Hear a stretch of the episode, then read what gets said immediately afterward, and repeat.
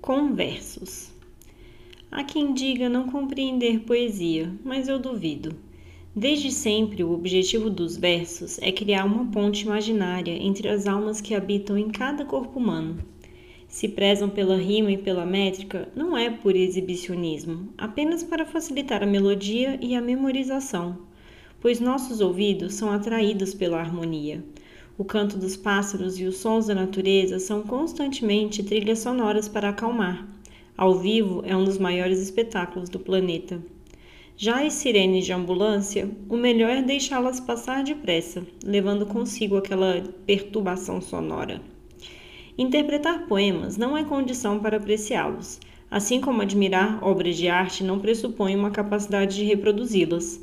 Porém, pode sim contribuir para enriquecer a experiência ter o espírito tocado por versos de outrem, desconhecido, às vezes já falecido, é uma sensação sem igual, um êxtase transcendente. Memorizamos versos, mesmo sem saber, seja de tanto ouvir tocar na rádio ou de memórias das aulas de literatura. Devia ter amado mais, ter chorado mais, ter visto o sol nascer. Duvido que alguém nunca tenha ouvido Epitáfio do Titãs. No meio do caminho tinha uma pedra, tinha uma pedra no meio do caminho. Carlos Drummond de Andrade. Ao ouvir esse nome, os versos das pedras no caminho certamente vêm à mente. Minha terra tem palmeiras onde canta o sabiá, as aves que aqui gorjeiam não gorjeiam como lá. Todo professor de literatura que se preze apresentou, ao menos uma vez, a canção do exílio de Gonçalves Dias aos alunos. A poesia, assim como as demais expressões artísticas, pode assumir vários gêneros, comédia, drama, romance, tragédia, erótica, infantil. Por exemplo, as trovas, poemas de apenas quatro versos. Normalmente trazem uma mensagem edificante ou engraçada, um elogio ou um desabafo. Podem ser facilmente memorizadas e, quando recitadas no momento certo, rendem lágrimas de emoção, risadas ou profundas reflexões. As tristezas dessa vida eu as deixo e abandono, de dia por muita lida, de noite por muito sono. Trova de Basto Chigre. Desconfio que a saudade não gosta de ti, meu bem. Quando tu vens, ela vai. Quando tu vais, ela vem. Trova de Gilson de Castro. Que levas tu na mochila? Diz ao corcunda um peralta, e o corcunda, a alma tranquila e a educação que te falta. Lilinha Fernandes.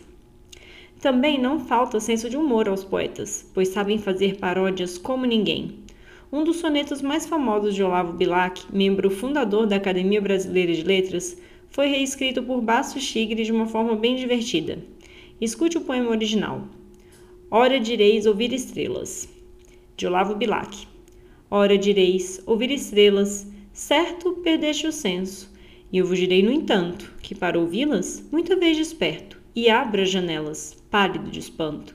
E conversamos a noite toda, enquanto a Via Láctea como um palho aberto, cintila, e ao vir do sol, saudoso e em pranto, ainda as procuro pelo céu, deserto.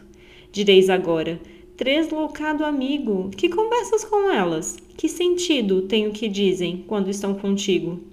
E eu vos direi, amai para entendê-las, pois só quem ama pode ter ouvido, capaz de ouvir e de entender estrelas. Bom, agora escute Ouvir Estrelas de Basto Chigre. Ora direis, ouvir estrelas, vejo que estás beirando a maluquice extrema.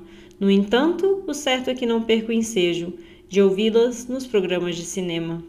Não perco fita e dir-vos-ei sem pejo, que mais eu gozo se escabroso é o tema.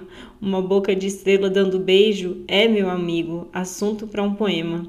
Direis agora, mas enfim, meu caro, as estrelas que dizem, que sentido têm suas frases de sabor tão raro? Amigo, aprende inglês para entendê-las, pois só sabendo inglês se tem ouvido, capaz de ouvir e de entender estrelas. Poderia discorrer por várias linhas ainda, explorando a médica nas intenções do eu lírico e elucidando a mensagem transmitida, buscando justificativas técnicas para as escolhas de cada palavra. Nada disso se faz necessário. A intenção e a intertextualidade estão evidentes, como a beleza deve ser.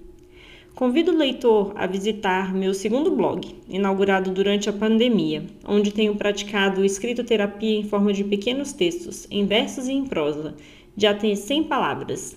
O endereço é contosde100.wordpress.com e o link você encontra na descrição do episódio. Uma sugestão importante: leia poemas em voz alta ou escute sua declamação. Um poema lido em silêncio é como um filme sem imagens ou uma música sem som.